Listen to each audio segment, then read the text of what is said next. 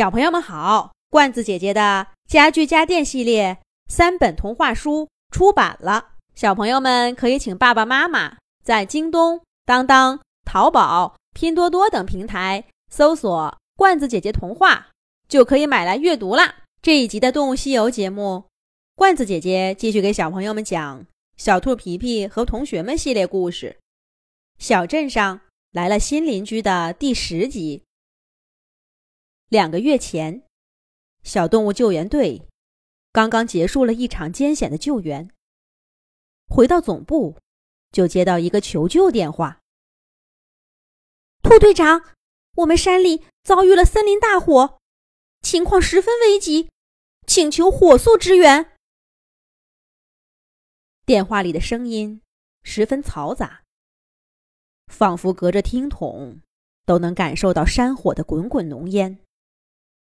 小动物救援队来不及休整，就赶忙按照电话里留下的地址出发了。为了尽快赶到，他们一路没停。终于在三个小时以后，来到了山火发生的地方。虽然从事动物救援大半辈子，见识过各种各样恶劣的场面。兔外婆还是皱起了眉头。山火太大了，隔着好远的时候，就看到了阵阵浓烟。这会儿火是灭了，但漫山的森林全毁了，到处是倒了的树，烧焦的草。兔外婆来过几次这座山，这个季节。正该是郁郁葱葱的时候，却一下子成了这样。这么大的火，肯定有动物伤亡，怎么不就近叫救援？等我们赶来也太迟了吧？不过看着担架上抬着的和相互搀扶的动物们，兔外婆稍稍松了口气。这里的自救工作。看样子还不错，得赶紧问问，现在最需要做的是什么？兔外婆正想着，一只穿山甲喘着粗气跑过来。穿山甲一看就刚刚从火场里出来，身上的消防服还没脱，摘下面罩的鼻头黑黢黢的。兔队长，你们来的正好，山火总算灭掉了，但还有些动物。被困在山里，这个我们不专业，就交给我们吧。穿山甲队长，请带队休整，把救援地图拿来，我这就组织救援工作。兔队长工作一向雷厉风行，他不等穿山甲队长说完，就集合队伍，布置了救援任务。几分钟后。训练有素的小动物救援队，兵分几路，沿着不同的进山路线展开搜救。烧伤腿的小狗，烧焦羽毛的翠鸟，忙着逃命，不小心摔断胳膊的小松鼠，还有眼神不好、被困在灌木丛的犀牛，一一被救了出来。这进了山，兔队长反而安心多了。听动物们讲，这次的山火虽然大，但最早发现的动物第一时间就发出了预警。能跑的都跑了，跑不掉的也大多找到藏身处。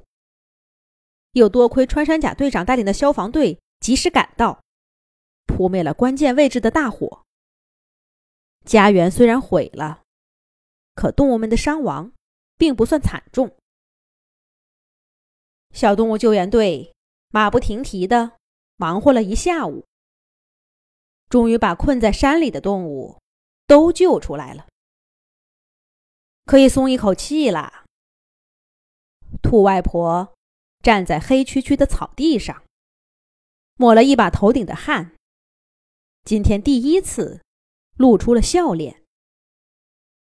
他正准备集合队伍离开，突然听到。身后传来一个声音：“上面还有动物呢，你们就让我上去吧。兔外婆回头一看，说话的是一只小黑熊。他记得这只小熊。下午最后一次进山营救，这个小家伙自己从山路上走下来。虽然身上的毛都烧焦了，走起路来一瘸一拐的，但他看上去十分坚强。救援队看见他的时候，小熊正踩着一块石头下坡，可没想到踩空了。兔队长赶紧过去扶住他。小黑熊一看见救援队员，一下子就泄了劲儿。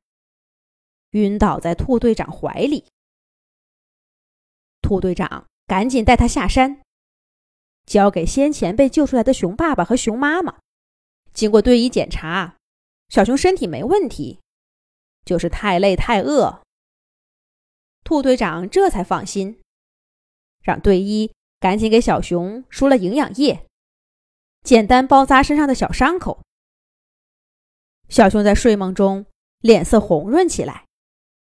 这不，没过多久就醒过来了。兔队长以为小熊做噩梦了，赶紧过去，柔声说道：“小家伙，动物们我们都救出来了，你好好休息，赶快养好身体。”